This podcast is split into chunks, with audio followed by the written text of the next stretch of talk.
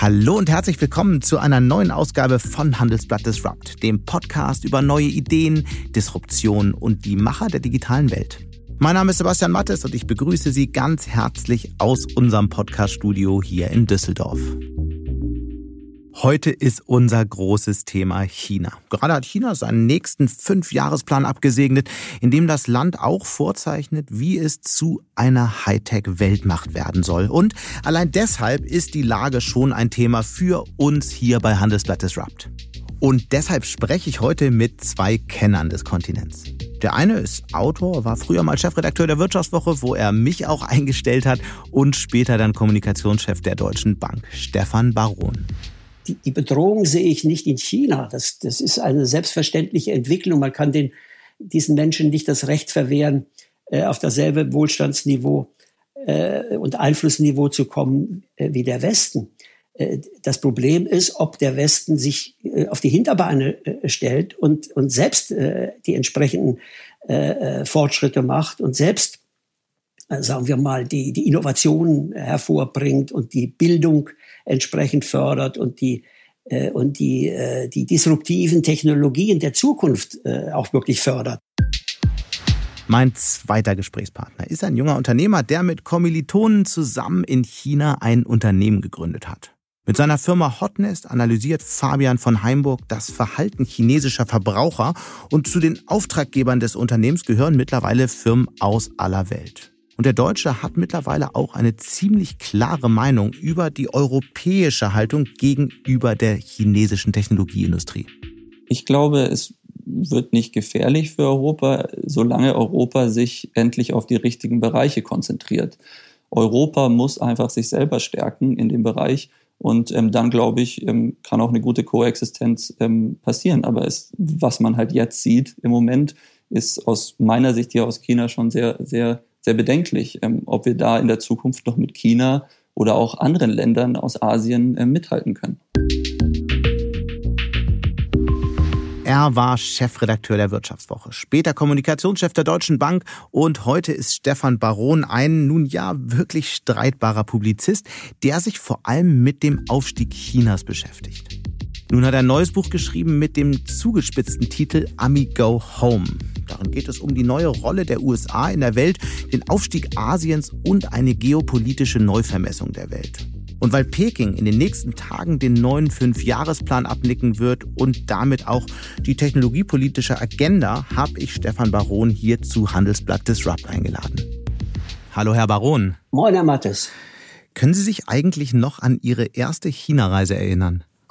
sehr dunkel nur, weil das muss irgendwann Anfang der 90er Jahre gewesen sein. Das ist also über 30 Jahre her oder hm. ungefähr 30 Jahre her. Was war das? Seitdem sind Sie ja unzählige Male wieder in China gewesen, haben eigentlich China zu einem der Schwerpunkte auch in Ihrer Berichterstattung gemacht. Was war es, was Sie damals so an dem Land fasziniert hat? Weil es war ja noch eine völlig andere Welt als heute. Ja, es war eine total andere Welt, aber man merkte die, die ungeheure Dynamik in dem Land. Ja, weil, weil wenn man äh, zwei Monate später wiederkam, sah alles schon ganz anders aus. Mhm. es war unglaublich äh, vorangegangen in der Zwischenzeit. Und das, das war natürlich im Vergleich zu Deutschland, äh, was ja ein sehr gesetteltes Land ist und wo der Fortschritt äh, eher eine Schnecke ist, war das natürlich faszinierend. Und äh, da hat man natürlich schon gemerkt, dass sich hier etwas wirklich Weltbewegendes tut. Und so war es dann ja auch. Mhm. Sie haben das Thema dann ja auch bei der Wirtschaftswoche, wo Sie viele Jahre Chefredakteur waren, zum Thema gemacht. Damals gab es dann ja auch schon Kritik mit. Ja, wir haben damals gesagt, Entschuldigung, mhm. wir haben damals gesagt, wir sind die Zeitschrift oder wollen die Zeitschrift für die Globalisierung sein, weil, weil die ging damals ja im Grunde richtig ab mit der Öffnung äh, von China. Mhm. Und ähm, Sie haben dann sehr genau beschrieben, wie dieser Aufstieg äh, Chinas aussieht. Gleichzeitig war ja damals noch gar nicht so klar, ob nicht vielleicht Indien das Land sein würde, was dann diese große Entwicklung nehmen würde. Warum haben Sie dann doch so sehr auf China gesetzt? Gut, ich äh, kannte Indien nicht so gut wie China, äh, aber das, was ich von Indien kannte, war also im Vergleich äh, zu der Dynamik in, in China einfach äh, ja, verschwindend klein. Und äh, deswegen habe ich von vornherein äh, äh, auf, auf China äh, gesetzt, mhm. weil, weil da war auch ein politischer Wille, ein starker dahinter natürlich. Äh, und das war alles zielgerichtet, während in Indien alles so äh, ja, mehr oder weniger naturwüchsig äh, voranging. Damals schon gab es teilweise von Kritikern ähm, Bemerkungen, sie würden China als Land und das Regime ein Stück weit zu positiv sehen. Was antworten Sie diesen Kritikern? Gott, äh, das ist ja immer im Auge des Betrachters. Das kommt natürlich darauf an, was man äh, sozusagen äh, im Vordergrund hat bei diesem Urteil. Wenn man natürlich sagt, für mich ist das Wichtigste an einem Land, wie dort die Menschenrechte in unserem Verständnis behandelt werden, dann kann man natürlich schon sagen, wenn auf der anderen Seite die, die, der wirtschaftliche Fortschritt und der technologische Fortschritt so positiv geschildert wird und damit das Land insgesamt, dass dann, dass dann äh, ein Missverhältnis oder so etwas äh, entsteht. Mhm. Nur mein, mein Gesichtspunkt war immer äh, die Wirtschaft, der wirtschaftliche und technologische Fortschritt. Äh, denn Wirtschaftswoche ist ein äh, Wirtschaftsmagazin, äh, auch immer gewesen. Und äh, daraus ergeben sich dann politische Dinge, die man behandeln muss, wenn sie, äh, wenn sie auf der Tagesordnung sind. Mhm. Also ich habe das schon zur Kenntnis genommen und auch nicht für unberechtigt äh, im Grunde gehalten. Ich habe nur einen anderen Schwerpunkt gesetzt einfach. Mhm. Ein Schwerpunkt und Sie haben auch damals wie heute sehr scharf kommentiert. Nun haben Sie ein neues Buch geschrieben, was jetzt gerade rauskommt, mit dem Titel Amigo Home. Und in diesem Buch erheben Sie ja auch durchaus schwere, naja, man kann schon sagen, fast Anschuldigungen gegen die USA. Sie sprechen zum Beispiel von einer imperialen Arroganz. Warum diese harten Worte oder macht man das jetzt einfach, um das Buch besser zu verkaufen? Naja, Amigo Home äh, ist natürlich auch wieder so etwas, äh, wo die Leute sagen, äh, das ist ja, ist ja alles viel zu scharf. Nur das Amigo Home ist, wie ich in dem Buch auch erkläre, nicht gemeint ähm, äh, Ami, hau ab und, und komm nicht mehr wieder und lass uns in Ruhe oder so etwas, sondern es heißt eigentlich Ami, go home and, and do your homework. Weil ich der festen Überzeugung bin, dass äh, Amerika insbesondere nach, äh, nach dem Fall der, des Eisernen Vorhangs und äh, nachdem das Monopol eigentlich äh, für Amerika entstanden ist, sich als äh, die einzige globale Weltmacht äh, zu sehr äh, arrogant äh, entwickelt hat, in, in die Richtung Arroganz entwickelt hat. Es ist ja immer so mit Monopolen äh, in der Wirtschaft genauso wie in der Politik. Das macht einen hochmütig und äh, und dadurch angreifbar und angreifbar und lässt einen äh, sozusagen die Hausaufgaben auch vergessen. Wenn Amerika sich wieder weniger monopolistisch verhält und äh, wieder stärker im Grunde sich auf seine Verfassung äh, und die und die äh, Prinzipien der Verfassung äh, äh, besinnt, mhm. dass es dann auch wieder äh, stärker wird. Das ist ja jetzt noch ein bisschen abstrakt. Wollen wir das mal ein bisschen konkreter machen? Was, was meinen Sie damit äh, genau? In welchen Feldern muss sich Amerika jetzt ändern, um, ähm, ja, um, um, um, um dieser wahrscheinlich ähm, riskanten Strategie nicht weiter zu folgen? Naja, Amerika muss, also ganz äh, als, als Überschrift mal gesagt, Amerika muss im Grunde sich dazu bereit finden, äh, das Monopol aufzugeben und die Macht äh, zu teilen. Mhm. Äh, das wird sowieso so kommen und man kann das entweder aktiv und mit, zusammen mit Verbündeten positiv begleiten und beeinflussen oder es geschieht, wenn, wenn, wenn, es, wenn es nicht so ist, geschieht es mit, mit sehr vielen Eruptionen möglicherweise, also im Kalten Krieg oder möglicherweise sogar einem einem heißen Krieg. Und das, das kann ja niemand wollen. Aber wollen wir das nochmal ein Beispiel anschauen, wo ähm, Amerika dieses monopolistische Verhalten, wie sie es nennen, ändern muss? Geht es darum zum Beispiel, wie, wie, wie Amerika vorgeht äh, gegen die ähm, chinesische Technologieindustrie zum Beispiel? Ja, nein, gar nicht. Das ist gar nicht nur auf, auf äh, China äh, bezogen, sondern das ist ganz generell so, die, die, dass die Regeln die äh, im Grunde äh, gelten äh, in der UNO und äh, bei der WTO äh, und so weiter von Amerika äh, außer Kraft gesetzt werden, wenn sie Amerika nicht mehr nutzen. Aber es sind natürlich auch Nachwehen der Ära Trump und Sie haben ja auch Ihr Buch geschrieben, während Donald Trump noch an der Macht war. Gilt Ihre Kritik, Ihre Argumentation genauso für den neuen Präsidenten? Der betont ja eigentlich internationale Kooperationen wesentlich zu stärken wollen. Wie wird sich also aus Ihrer Sicht die Außenpolitik ändern jetzt? Also ich glaube, dass sie sich nicht, dass sie sich schon natürlich im Ton ändern wird und auch äh, an der einen oder anderen Stelle äh, in der Sache. aber eher am Rande, nicht, nicht im Kern.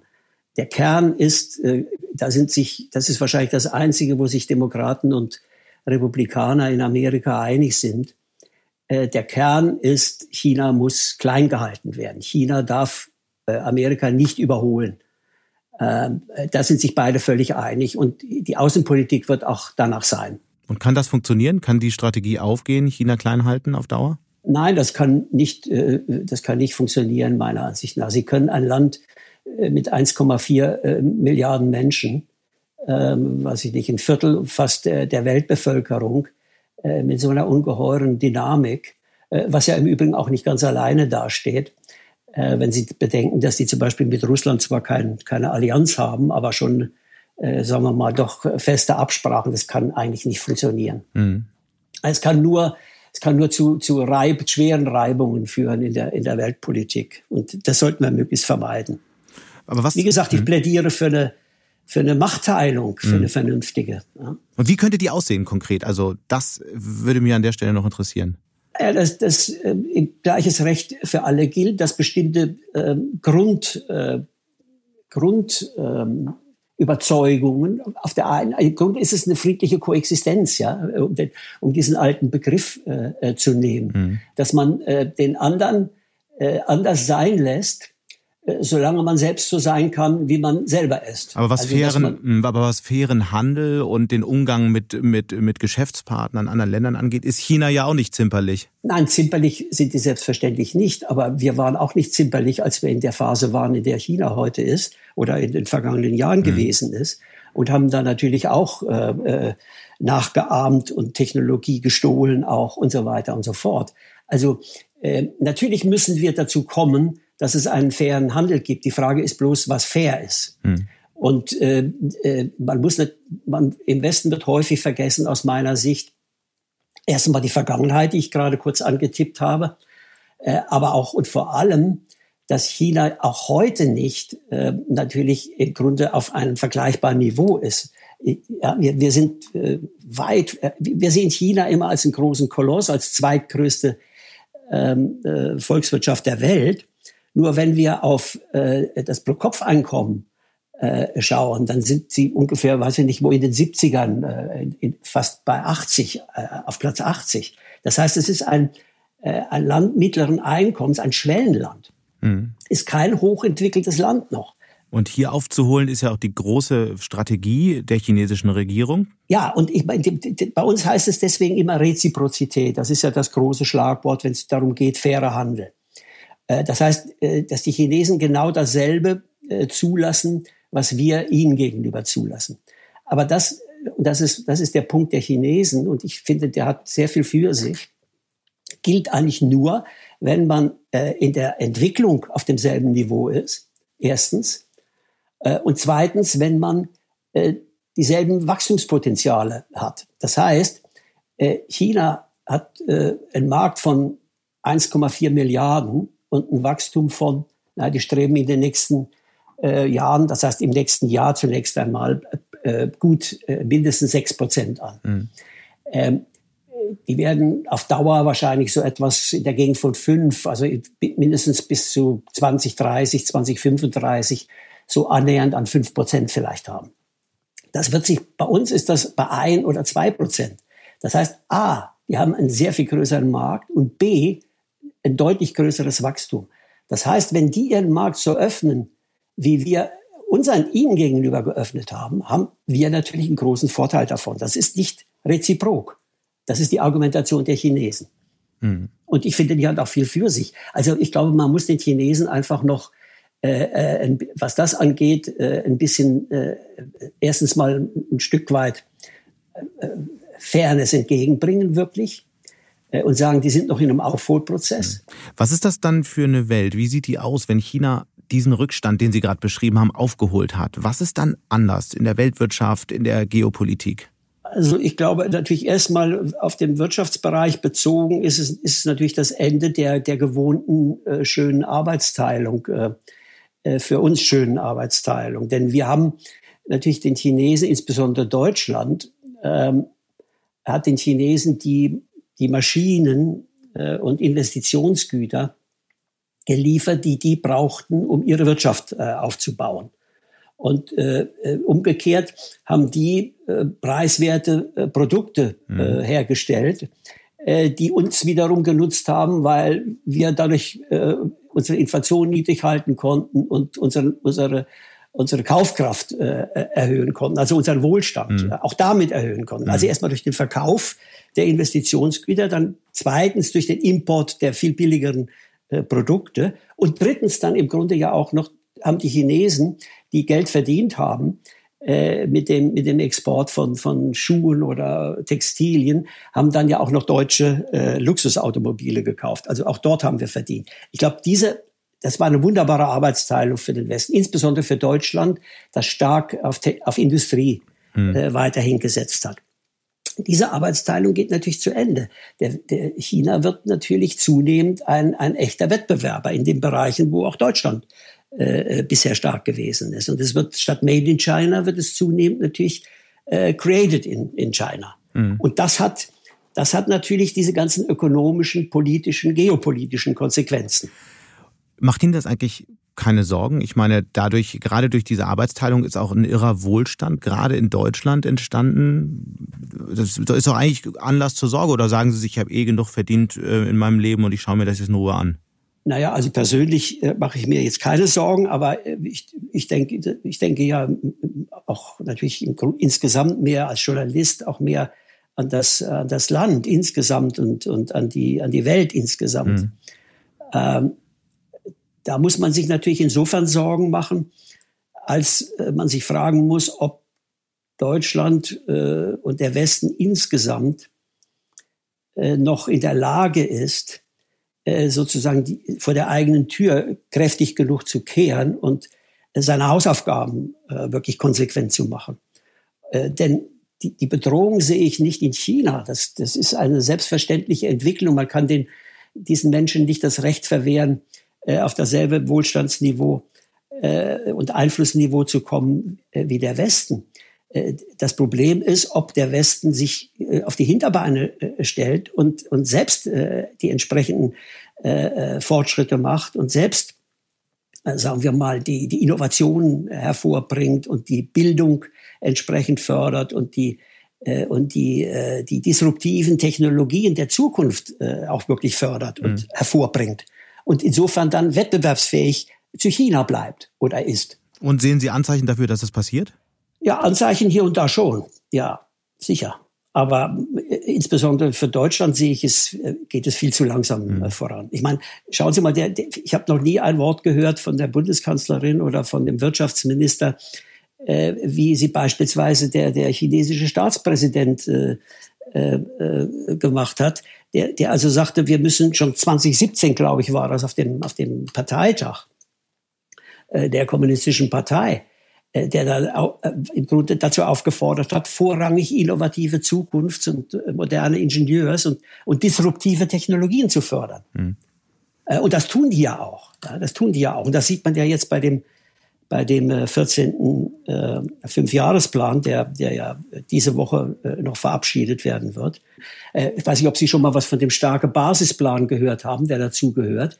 Die, die, die sortieren jetzt die, die wirklich hochklassigen äh, superbegabten Schüler äh, der, in der Grundschule und im, im Gymnasium, äh, die also in den, vor allem in den STEM-Fächern, also Mathe, äh, Naturwissenschaften und so weiter, stark sind, die sortieren sie ganz systematisch aus und äh, fördern sie über die Hochschulen bis in, in die, äh, bis sie in die Grundlagenforschung hineingehen bei irgendwelchen Forschungsinstituten, geben denen Steuererleichterungen dann, be beteiligen sie an den Gewinnen und so weiter. Also was man da sieht, ist äh, erstens mal äh, eine klare Strategie und auch eine ganz konsequente Umsetzung äh, dieser Strategie. Mhm. Ja, das ist etwas, was hier, was hier äh, was ich hier teilweise vermisse. Hm.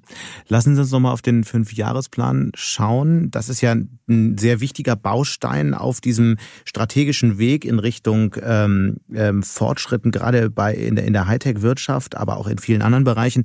Was hat Sie denn, Sie haben sich das ja sicher sehr im Detail angeschaut, was hat Sie denn am meisten überrascht? Überrascht hat mich eigentlich gar nichts, weil, weil es natürlich äh, äh im Grunde ja schon im Herbst in den Grundlagen vorgegeben worden ist mhm. und eigentlich auch, äh, wie gesagt, ich habe ja eben äh, einen, einen Satz von, von Xi Jinping äh, zitiert, ich habe das mit den disruptiven Technologien fördern, der schon 2017 äh, äh, gesagt worden ist. Und es gibt ja diesen Plan für 2025, wo China da äh, stehen will, äh, wo also die Bereiche, ins, insbesondere natürlich auch der Digitalwirtschaft, äh, sehr stark äh, gefördert werden sollen. Und man, und man bis 2025 einen Prozentsatz von 70 Prozent äh, dieser Technologien, Halbleiter, Quantum, Roboter und so weiter, 5G, äh, im, im, äh, in China selbst äh, produzieren will. Mhm. Also das ist ein, das ist etwa, nicht etwas, was jetzt in diesem Fünfjahresplan sozusagen erstmals aufscheint, sondern in diesem Fünfjahresplan wird es ganz konkret umgesetzt für die, sehr praktisch äh, für die nächsten ähm, äh, fünf Jahre. Und der, der, der, äh, dieser Entwurf ist ja 140 Seiten oder so lang, wird leider nur, das ist auch eine Krankheit hier bei uns, leider nur sehr selektiv bisher äh, rezipiert. Also mhm. ja, da wird also dann sind dann die Militärausgaben von von 6,8 Prozent werden dann kritisiert und solche Dinge. Aber es wird nicht drauf geguckt, was wirklich der Kern der Veranstaltung ist. Dann lassen Sie uns doch über den Kern nochmal sprechen. Also was ist denn im Kern in diesem Plan? Ähm, sagen wir, gefährlich für die deutsche Industrie, den deutschen Mittelstand, letztlich für den Kern unserer Wirtschaft? Ja, die, die, die ganz zielgerichtete verschiedene Dinge. Die ganz zielgerichtete Förderung von Innovation durch Forschung äh, und Entwicklung äh, und ganz besonders äh, Innovation im Bereich ähm, der Digitalwirtschaft. also bei den, Technologien, die äh, morgen das Wirtschaftswachstum bestimmen werden. Künstliche Intelligenz, Halbleiter, Quantumtechnologie, Roboter, 5G, Internet der Dinge, Neurowissenschaften, Gen- und Biotechnologie, dann Weltraum, Tiefseeforschung. Das sind so, das sind so, die haben ganz klar die Bereiche äh, definiert und, und dort gehen sie auch ganz gezielt rein. Mhm. Und äh, was, was, sie, was eben bei ihnen, dann haben sie zum Beispiel Daten, äh, etwas, was mich absolut sofort sehr angesprochen hat. Daten haben sie offiziell zum fünften Produkt Produktionsfaktor erklärt. Ja, was ja auch, was ja auch absolut richtig ist. Und, und darauf konzentrieren sich die Chinesen äh, sich sehr stark, weil sie dort auch im Grunde einen riesen Wettbewerbsvorteil, einen natürlichen quasi Wettbewerbsvorteil oder, oder systemischen Wettbewerbsvorteil haben. Erstens, weil sie mit 1,4 Milliarden Menschen natürlich mehr Daten produzieren als andere. Und zweitens, weil sie diese Daten auch durch das System, weil es weniger Datenschutz gibt und auch weniger Bedenken, was äh, beispielsweise Gentechnologieforschung angeht, diese Daten auch viel stärker in Umlauf bringen. Mhm. Andererseits und, und, sie, und sie wissen, mhm. die Daten äh, bestimmen die die Qualität der Algorithmen und ja. die Qualität der Algorithmen bestimmt die Qualität des Produkts. Ich will jetzt gar nicht die Privatsphäre-Diskussion aufmachen, weil das ist oft diskutiert worden und das gibt halt, ist halt einfach ein anderes System und das kann man lange besprechen. Nun gibt es aber ähm, äh, Menschen, die sagen, okay, das mit den, den Hightech-Strategien ist ja alles ähm, schön und gut in China. Gleichzeitig, wenn man mal äh, im Detail reinschaut, was da wirklich passiert, wenn man sich die Chipindustrie mal anschaut, das Weltraumprogramm, dann Gibt es in diesen Industrien auch verhältnismäßig viel Überkapazität und es wird viel Unsinn finanziert, einfach dadurch, weil der Staat versucht, da Dinge zu lenken? Und einige sind sogar der Meinung, dass die, die, die gefürchtete China-Hightech-Macht dann am Ende doch gar nicht so, so mächtig ist. Also es ist immer, grundsätzlich ist es natürlich äh, äh schon mal richtig, dass da viel von den Investitionen äh, fehlgeleitet sind. Äh, das ist aber, äh, das ist Trial and Error auch, ja. Also das ist, Darauf muss man sich einlassen. Man kann, glaube ich, nicht erwarten, äh, dass 100 Prozent der Investitionen, äh, das ist auch bei uns nicht der Fall, äh, richtig ähm, vorgenommen werden und die Ergebnisse produzieren, die man sich davon erwartet hat. Mhm. Beispielsweise seit Jahren, weil Sie Chipindustrie angesprochen haben, das ist eine ganz große, vielleicht die größte Schwäche in der, in der chinesischen Technologielandschaft äh, die Halbleiter. Die haben sich natürlich auch nicht hundertprozentig darauf konzentriert, weil sie bisher immer noch die Sachen beziehen konnten äh, aus äh, den USA. Aber Sie müssen eins sehen, die, die amerikanische äh, Chipindustrie, also ich glaube, China nimmt von denen 30 Prozent oder was mindestens äh, von, der, von, der, von der Produktion ab. Wenn China das jetzt nicht mehr macht oder wenn die ausgeschlossen werden durch, durch, äh, durch Regierungs, amerikanische Regierungsregulierungen, äh, dann äh, hat die amerikanische äh, Chipindustrie auch nicht mehr diese wahnsinnigen Profite, die ja auch nötig äh, sind und es ihnen ermöglicht haben, diese schnellen Fortschritte, technologischen Fortschritte zu machen. Das heißt, wenn die Amerikaner äh, die Chinesen ausschließen äh, von den Top-Chips, werden, werden die äh, auch nicht mehr in ihrer eigenen Entwicklung so schnell vorankommen. Ja, und sie fördern halt die Unabhängigkeit Chinas und und sie fördern die Unabhängigkeit genau, Chinas, die gleichzeitig starker Wettbewerber äh, wächst schneller. So ist es dann ja. irgendwann. Das ist auch bei der Raumfahrt war es ja genauso. Da haben wir auch versucht äh, und haben es auch gemacht, die von allen technologischen Entwicklungen auszuschließen. Und äh, sehen Sie mal bei der Raumfahrt heute sind die auch äh, fast auf der Niveau. Ja. Also mhm. das ist das ist sehr gefährlich. Das dauert eine Weile, aber das am Ende schafft man sich da im Grunde nur einen umso stärkeren Wettbewerber. Wir haben jetzt viel über Schwächen gesprochen. Lassen Sie uns noch mal kurz reflektieren. Was sind denn jetzt so die technologischen Stärken aus Ihrer Sicht? Vielleicht auch die, die wir in Europa durchaus unterschätzen? Na, also der größte Vorteil ist, wie ich gesagt habe, Daten. Mhm.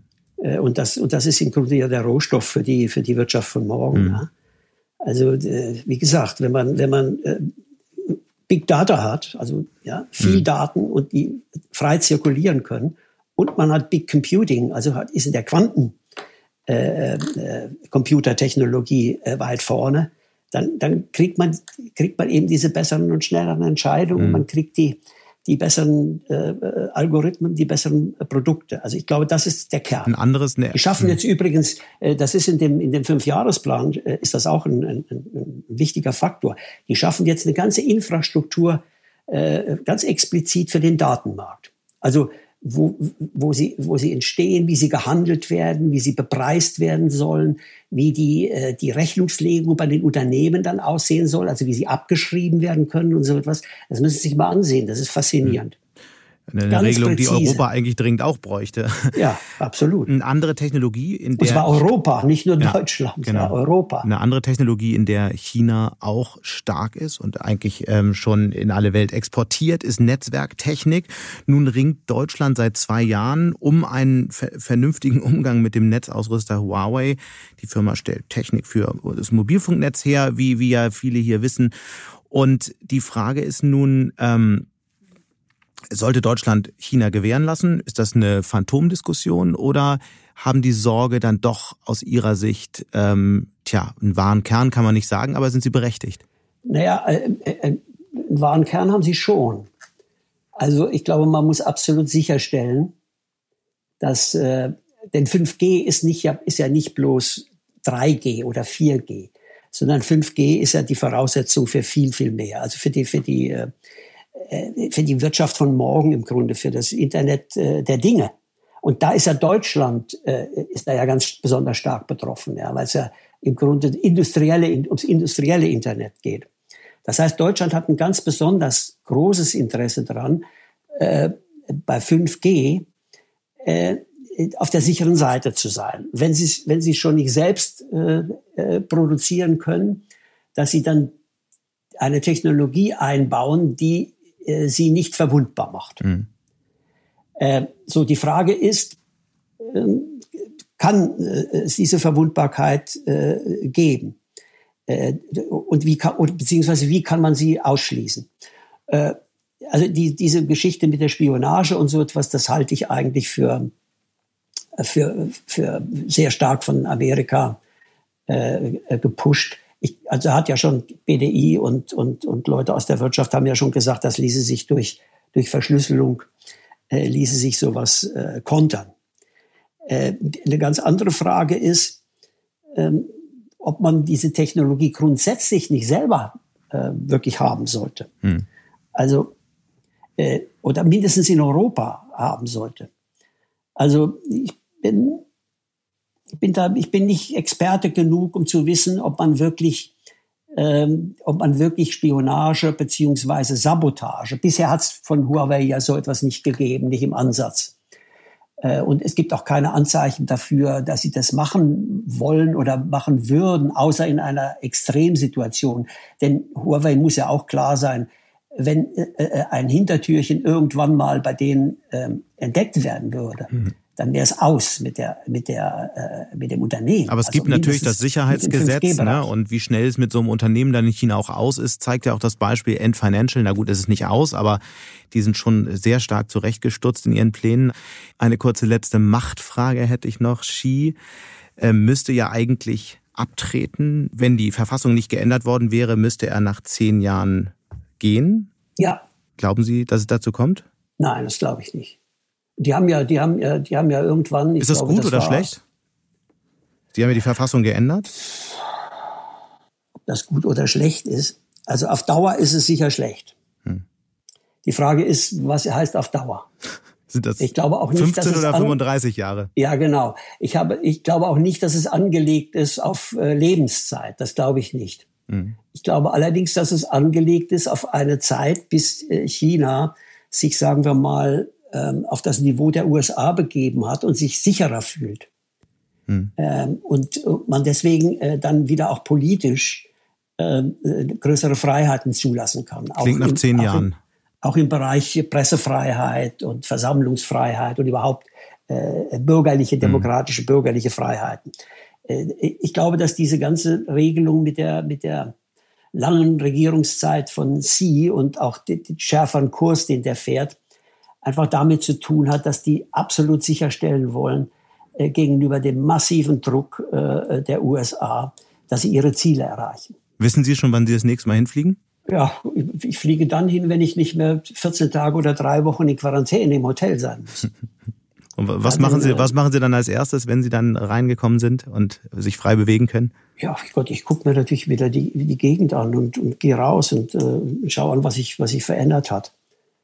Äh, und das hat sich wahrscheinlich wieder sehr viel verändert. Gerade in, äh, wir haben ja eine zweite Wohnung in, in Guangzhou, also unten in dem, in dem sozusagen äh, Great Beta Area heißt das ja, in dem Silicon Valley äh, Chinas.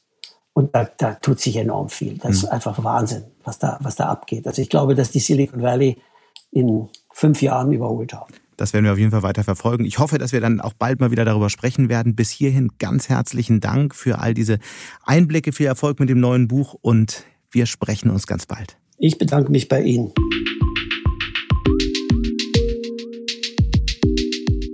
Und als nächstes sprechen wir mit einem aus der Praxis, einem Unternehmer, der sein Startup nicht etwa in Berlin, sondern vor sieben Jahren in China gegründet hat. Hotnest ist eine AI-getriebene Brand Acceleration Plattform, wie sie es nennen, die das chinesische Verbraucherverhalten analysiert und Marken mit diesen Daten hilft, in China zu skalieren. Aber was bedeutet es eigentlich, in Shanghai ein Technologieunternehmen aufzubauen? Das fragen wir Fabian von Heimburg jetzt persönlich. Hallo Fabian. Hallo Sebastian. Warum hast du eigentlich ausgerechnet in China dein Startup gegründet? Es gibt ja viele andere Orte auf der Welt, wo es wahrscheinlich einfacher gewesen wäre, oder? Das stimmt auf jeden Fall. Ähm, ich bin auch eher durch Zufall nach China gekommen. Ähm, ich habe damals ähm, in China, ich bin sehr an anderen Sprachen und Kulturen interessiert und habe damals Chinesisch gelernt, wollte eigentlich nur für zwei, drei Monate bleiben. Und dann kam ein chinesischer Freund von der Universität damals und hat mich gefragt, ob ich nicht mit ihm hier ein Unternehmen gründen will. Und mir war damals zwar schon klar, dass der Markt riesig ist und unglaubliches Potenzial mhm. bietet, mhm. aber ähm, wirklich ausgekannt habe ich mich hier auf jeden Fall nicht. Damals war wann? 2014. Und dann habt ihr ein Unternehmen gegründet, Hotnest, das das Online-Verhalten von mittlerweile Millionen chinesischer Nutzer analysiert für internationalen Kunden. Wie genau geht ihr da vor? Ähm, also am Anfang haben wir mit sozialen Medien angefangen. Ähm, wir greifen ähm, öffentlich zugängliche Daten von allen möglichen chinesischen sozialen Medien, mhm. mittlerweile auch E-Commerce, also WeChat, dem Alibaba-Ökosystem, auch TikTok hier in China, eben unglaublich vielen Quellen mittlerweile ab. Und ähm, dann haben wir unsere eigenen Algorithmen, die diese Daten analysieren und die können ja. dann halt zum Beispiel Konsumermarken sagen, ähm, wie sollen sie ihr Produkt designen, auf welchen Kanälen können sie welche Nutzer erreichen und wie kann man allgemein ähm, seine Marke in China skalieren und, und hier schnell wachsen. Wie muss man sich das eigentlich vorstellen? Ein ausländischer Unternehmer gründet ein Unternehmen, das die Daten von chinesischen Nutzern analysiert. Eigentlich ja ziemlich unvorstellbar. Warum lässt der Staat das eigentlich zu? Ja, ich meine, unsere meisten Kunden ähm, und unsere Firma ist ja im, ähm, basiert in China. Ähm, China hat natürlich Gesetze, was Datennutzung angeht, genau ja wie die Europäische Union oder, oder die USA auch Gesetze haben zu, mhm. zur Datennutzung. Ähm, und ähm, die Daten, wir erstmal sind die ja anonymisiert. Also ähm, wir, wir werten ja keine Einzeldaten von einzelnen Nutzern aus, wo wir sagen, der ist 35 und lebt dort und dort und, und der hat diese Präferenzen, sondern es sind alles aggregierte Daten. Ähm, und, ähm, und zusätzlich ist es natürlich so, dass in China, solange die Daten hier gesichert sind, auch kein Problem ist, ähm, wer diese Daten auswertet, ob das jetzt ein Ausländer oder ein Chinese mhm. ist. Vielleicht mal so ein paar Eckdaten. Wie groß ist euer Laden? Wie viel Umsatz macht ihr? Wie viele Kunden habt ihr? Wer sind so eure Kunden? Wie viele Daten habt ihr? Dass man einfach mal ein Gefühl dafür kriegt, wie groß euer Geschäft ist. Wir sind mittlerweile auf fast 50 Leute angewachsen. Ähm, haben über ähm, 200 Kunden, ähm, meistens Konsumermarken, ähm, die meisten chinesische Konsumermarken, aber auch immer mehr europäische. Mhm. Ähm, und ähm, äh, genau sind jetzt im Umsatzbereich vom zweistelligen Millionenbereich. Was, was für eine typische Frage kommt so von Unternehmen, die auf euch zugehen? Also was, was ist so eine typische analytische Herangehensweise? Die größte Frage, die Unternehmen und die wir den Unternehmen auch helfen äh, zu lösen, ist, wie kann ich im chinesischen Markt skalieren und wachsen? Ähm, und wie kann ich das transparent ähm, und datengetrieben machen? Mhm. Und ähm, das ist die Standardfrage und die beantworten wir auch mit unserer Lösung. Und dafür sind wir am Ende ja auch zuständig. Dabei sammelt ihr ja dann doch detaillierte Einblicke in das Leben von Millionen Menschen. Wie geht ihr denn mit diesen sensiblen Informationen um? Ja, also das stimmt natürlich, aber wie ich am Anfang auch gesagt habe, die Daten sind natürlich alle anonymisiert, die sind ja öffentlich zugänglich. Ähm, und das sind ja auch die Daten, an denen Marken wirklich interessiert sind. Ähm, eine Marke will ja auch nicht an die Haustür klopfen von einem einzelnen Kunden und, äh, und, und in, in sein Produkt verkaufen, sondern die wollen ja online über, über äh, riesige Kanäle, über E-Commerce ähm, Kundengruppen anwerben. Und ähm, natürlich ähm, ist es für uns Datensicherheit ein großes Thema. Wir wir haben unsere eigenen Server, wir benutzen auch Cloud-Server und, und haben da halt auch viele Sicherheitslösungen mhm. natürlich, die, die, die auch wichtig sind. Ich glaube schon, dass der eine, die ein oder andere Marke gerne auch die direkten Daten zum Kunden hätte, um an der Haustür zu klopfen. Aber gut, das wäre ein anderes Thema.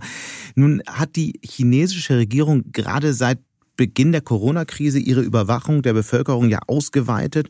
Was bedeutet das eigentlich für euch? Müsst ihr jetzt mehr Daten mit der Regierung teilen? Für uns hat es, also für uns hat es überhaupt keinen Einfluss bis jetzt. Ähm, wir operieren unabhängig als mhm. Firma. Ähm, wir hatten auch mit der Regierung bis jetzt noch nichts zu tun. Vielleicht, weil wir auch zu klein sind, aber, aber bisher hatten wir ähm, mit der Regierung in dem, in dem Datenthema noch keinen Kontakt und, und operieren eigentlich unabhängig. Okay, wie, wie würdet, ihr, hm, wie, wie würdet ihr denn reagieren, wenn die Regierung anklopft und zum Beispiel Daten verlangt.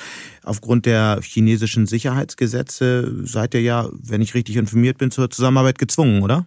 Naja, ich würde sagen, das ist relativ ähnlich wie halt auch in den USA oder in anderen Ländern, äh, dass man, dass man natürlich irgendwie mit der Regierung zusammenarbeiten muss. Aber da kann ich auch wieder nur sagen, dass die Daten, die wir haben, ähm, ja keine persönlichen Nutzerdaten sind. Das heißt, wenn die chinesische Regierung ähm, oder auch irgendeine Regierung jetzt im Fall der USA persönliche Nutzerdaten haben will, die am relevantesten sind, dann kann sie direkt bei den Plattformen anklopfen. Mhm. Da braucht sie nicht bei uns anklopfen. Okay.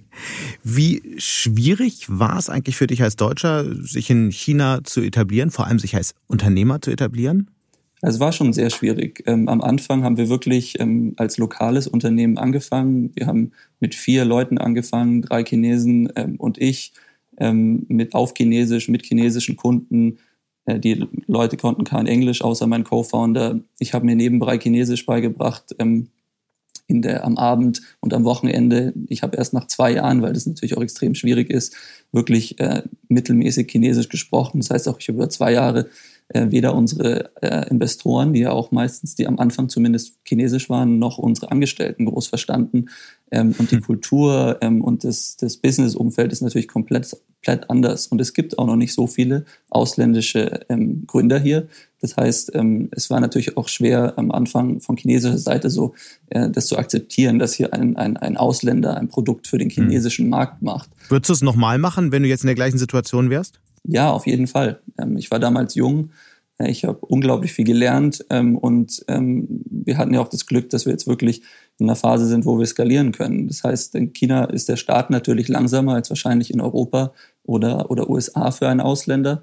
Aber es ist natürlich eine unglaubliche Möglichkeit. Und der Markt ist natürlich in den letzten fünf Jahren hat sich so weiterentwickelt und ist so spannend geworden. Mhm. Ähm, und, und, deswegen würde ich es auf jeden Fall nochmal machen. Auf den Markt kommen wir jetzt gleich noch zu sprechen. Kurz vorher würde mich noch interessieren, ist es dann eigentlich leichter als Ausländer mit, mit so einer Company an Geld zu kommen oder schwieriger? Also auf jeden Fall äh, schwieriger, ähm, zumindest von chinesischen Investoren, weil mhm. am Anfang, also China ist grundsätzlich eine Gesellschaft, die viel mehr auf Vertrauen aus ist. Man sagt ja immer, Guanxi ist in China wichtig. Ähm, und das stimmt auch. Ähm, das ist natürlich auch bei uns wichtig, aber in China noch wichtiger. Das heißt, chinesische Investoren haben ja erstmal gar keinen Vertrauensvorschuss vor dir. Die kennen dich ja nicht, die, du, du, du kennst die Investoren nicht. Und das ist schon mal ganz wichtig. Ähm, und äh, dann natürlich äh, glauben auch natürlich wenige chinesische Investoren mittlerweile schon mehr, als ich angefangen habe, dass du als Ausländer im chinesischen Markt erfolgreich sein kann, weil es natürlich auch nicht so viele Beispiele gibt. Und deswegen ist es auf jeden Fall ähm, schwieriger, Kapital aus dem lokalen Markt einzusammeln. Mhm. Aber es ist halt extrem wichtig, wenn man hier wirklich erfolgreich sein will, mhm. weil Kapital, man kriegt natürlich auch viel, viel Wissen und, äh, und Beziehungen und und das ist natürlich super im lokalen Markt. Das heißt, für uns war immer klar, wir müssen Teil unseres Geldes aus dem lokalen Markt einsammeln. Aber natürlich ist es nicht so effizient, wenn man jetzt nur vom Business her denkt, wie in Amerika oder Europa als, als Deutscher eine Firma aufzumachen. Mhm. Aber für Startups, die schon etwas größer sind, ähm, die schon ein Produkt haben, die Investoren haben, ähm, die vor allen Dingen in der strategischen Richtung für China sind, für die ist China ein extrem spannender Markt, wo ich vielen äh, Startups raten würde, hierher zu kommen und was ja auch schon viele machen. Ja, und das ist jetzt ja auch deine Rolle im äh, Bundesverband Deutsche Startups, wo du die China-Repräsentanz quasi leitest. Äh, welche Felder in China, Technologiefelder, sind denn für deutsche oder europäische Technologie-Startups am spannendsten gerade? Worauf sollte man jetzt schauen?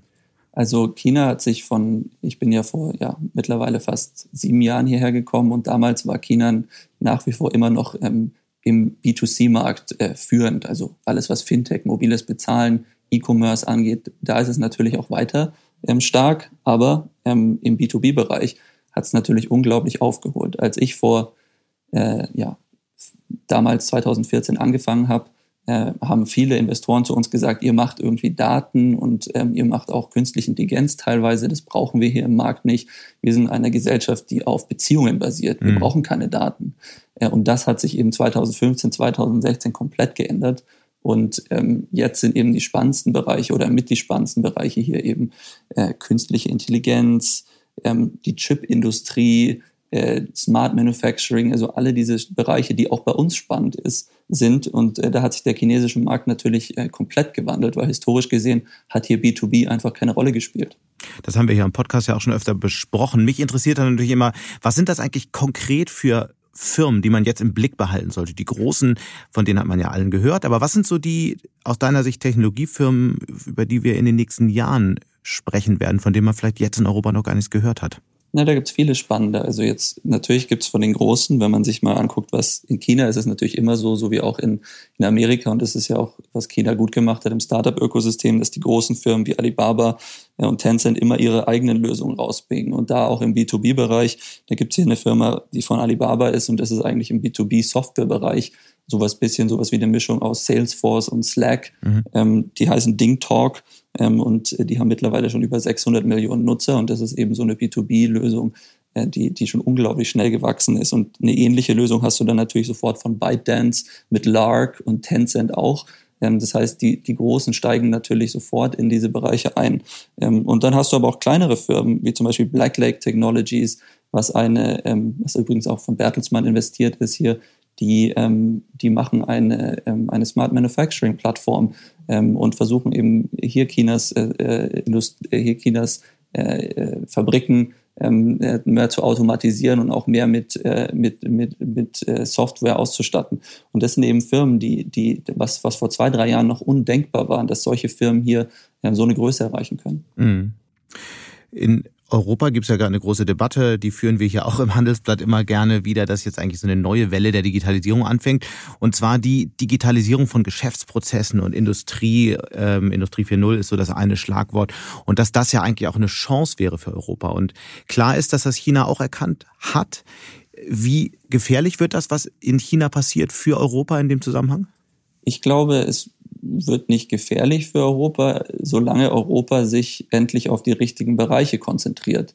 Ähm, in China ist es natürlich so, dass China ein Land ist mit 1,3 Milliarden Leuten und so einer großen Mittelklasse, auch wie die USA, ähm, dass China den Anspruch hat, in allen Bereichen Nummer eins zu sein. Ob sie das schaffen oder nicht, sei dahingestellt. Mhm. Ähm, und, und deswegen werden sie versuchen, ob es jetzt Raketenprogramme sind oder äh, Satelliten oder B2B Smart Manufacturing, werden die da überall versuchen, Nummer eins zu sein. Und das werden andere Länder auch noch sein. Das heißt, Europa muss einfach sich selber stärken in dem Bereich. Und ähm, dann, glaube ich, ähm, kann auch eine gute Koexistenz ähm, passieren. Aber es, was man halt jetzt sieht im Moment, ist aus meiner Sicht hier aus China schon sehr, sehr, sehr bedenklich, ähm, ob wir da in der Zukunft noch mit China oder auch anderen Ländern aus Asien äh, mithalten können. Was heißt denn das? Was passiert gerade?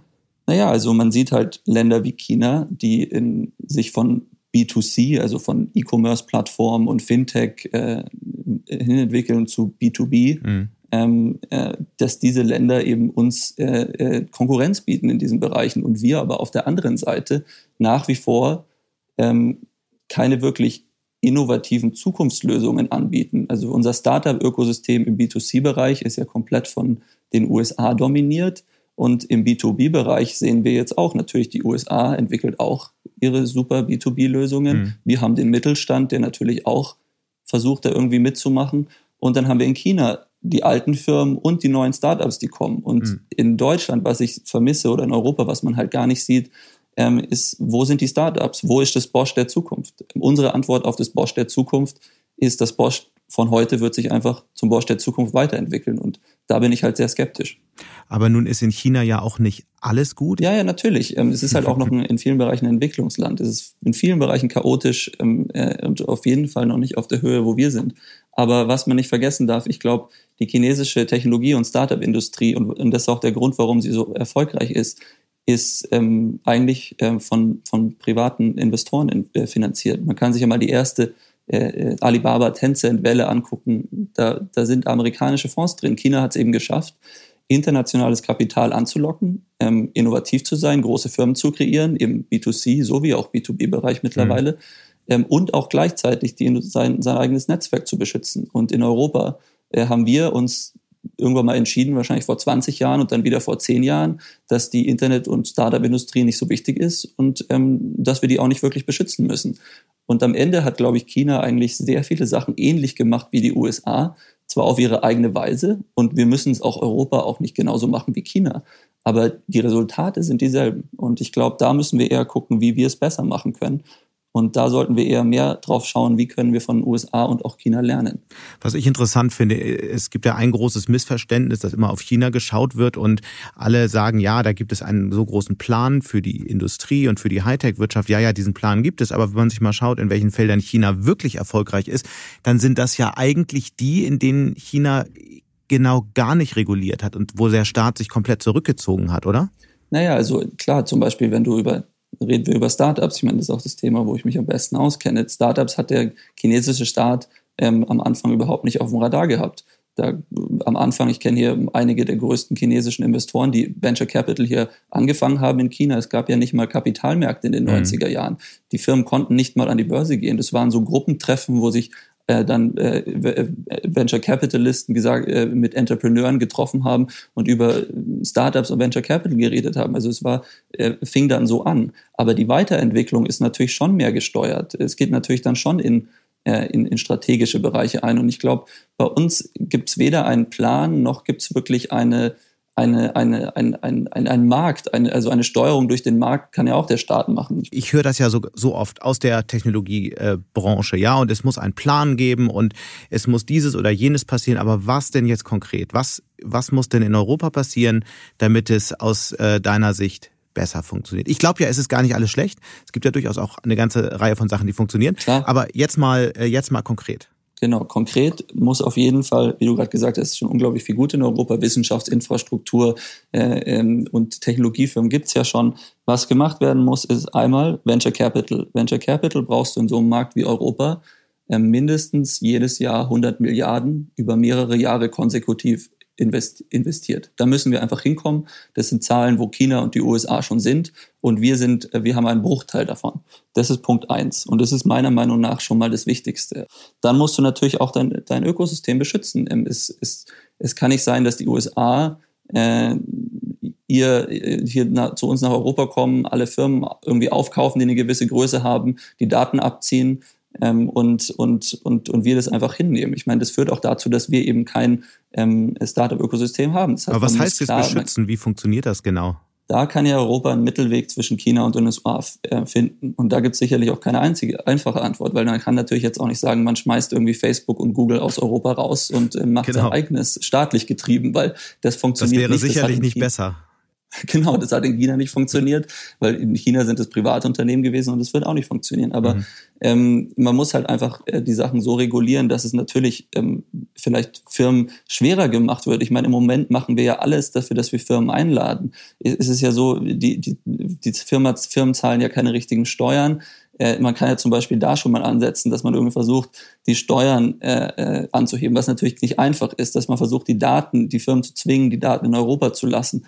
Was auch nicht einfach ist, dass man Firmen incentiviert, europäische Lösungen zu nutzen, dass man die billiger macht, dass man europäischen Firmen mehr Geld gibt. Es gibt ja viele unterschiedliche Mittel, wie man da eingreifen kann. Und so hat es auch China und die USA gemacht. Aber wir schrecken da irgendwie noch ein bisschen zurück. Und ich glaube, unsere Politik hat noch nicht das als Priorität äh, äh, identifiziert, ähm, weil sonst würde man da schon, glaube ich, mehr hinkommen. Mhm. Weil so schwer ist es nicht und das ist auch kein Geheimnis, was man machen muss eigentlich, weil China und die USA und Südostasien kriegen es ja auch immer mittlerweile, kriegen es ja auch hin. Also Woran liegt es eigentlich? Weil man es nicht kapiert hat? Was ist der Grund dafür? Weil es nicht die Kultur gibt? Was ist, wie, wie kommt es?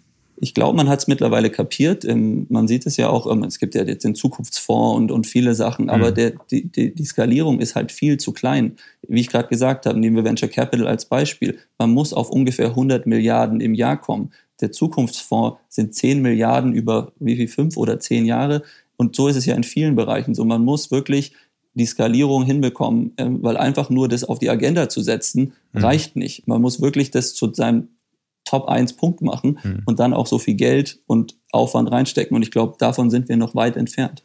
Ich würde das ja ein Stück weit einschränken, weil natürlich äh, gibt es sind die Kapitalmärkte längst global, auch die Venture-Kapitalmärkte. Es gibt, kommt also viel Kapital auch aus den USA und vor allem auch aus China nach Europa mittlerweile.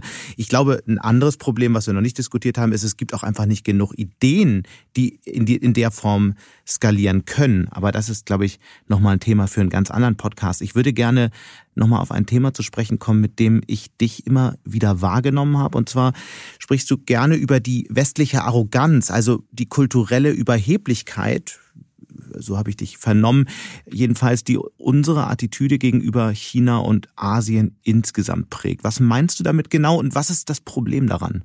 Genau, also ich denke einfach, wir, wir schauen halt viel auf uns selber und mir kommt es vor, als würden wir immer mehr auf uns selber schauen oder auf die USA.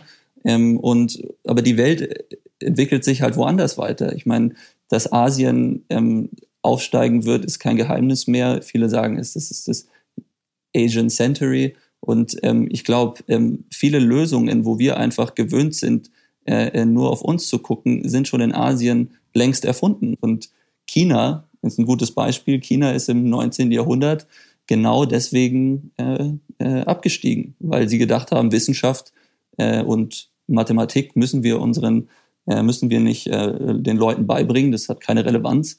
Und, und dann haben es halt andere Länder gemacht. Und ich habe irgendwie das Gefühl, dass wir äh, immer mehr dahin kommen. Was ist so die Entwicklung, die am meisten unterschätzt wird im Moment in China? Auf Technologie bezogen? Ja, aus europäischer Perspektive auf Technologie oder Unternehmertum bezogen? Ähm, ich glaube, alle Bereiche im B2B-Bereich werden komplett unterschätzt. Ich glaube, China als Ganzes wird unterschätzt. Äh, China hat 1,3 Milliarden Leute und es klingt jetzt pauschal, aber China wird, ähm, in, wie ich am Anfang auch gesagt habe, in allen Bereichen versuchen, führend zu sein. Und nicht nur China, es wird auch Indien kommen und es werden andere kommen. Und, ähm, und das wird bei uns noch zu sehr unterschätzt. Ich glaube, die Leute denken immer noch, man muss, man kann da irgendwas dagegen stellen oder man, man muss da irgendwas dagegen tun, aber das wird nicht gelingen. China wird aufsteigen, Asien wird aufsteigen und der einzige Weg für uns ist, uns selber zu stärken. Und ich glaube, wir haben das, wir, wir haben das immer noch nicht realisiert. Wir denken immer noch, kann China wirklich seine eigenen Chips kreieren? Und dann, dann überlegen wir uns im Detail, warum die es nicht können. Und aber es werden sie langfristig auch hinbekommen ähm, und, und, und, und wie in vielen anderen Bereichen. Das heißt, wir sollten uns lieber auf uns selber fokussieren und in den Bereichen verbessern und von anderen lernen, wo wir es können. Fabian von Heimburg war das. Er ist Brückenbauer zwischen den ähm, europäischen und chinesischen Start-ups, hat selbst ein Unternehmen in China gegründet und wir sagen ganz herzlichen Dank für all diese Einblicke. Vielen Dank. Und damit sind wir auch schon wieder am Ende von Handelsblatt Disrupt. Wie immer freue ich mich über Kommentare in der Handelsblatt Disrupt LinkedIn-Gruppe oder senden Sie mir gerne eine Mail. Die Details finden Sie wie immer in den Show Notes. Danke an dieser Stelle auch für die Unterstützung von Alexander Voss und Regina Körner und Migo Fecke von professionalpodcast.com, dem Dienstleister für Strategieberatung und Podcastproduktion. Wir melden uns nächste Woche Freitag wieder. Bis dahin wünsche ich Ihnen eine schöne Woche und interessante digitale, aber natürlich auch analoge Zeiten. Ihr Sebastian Mattes.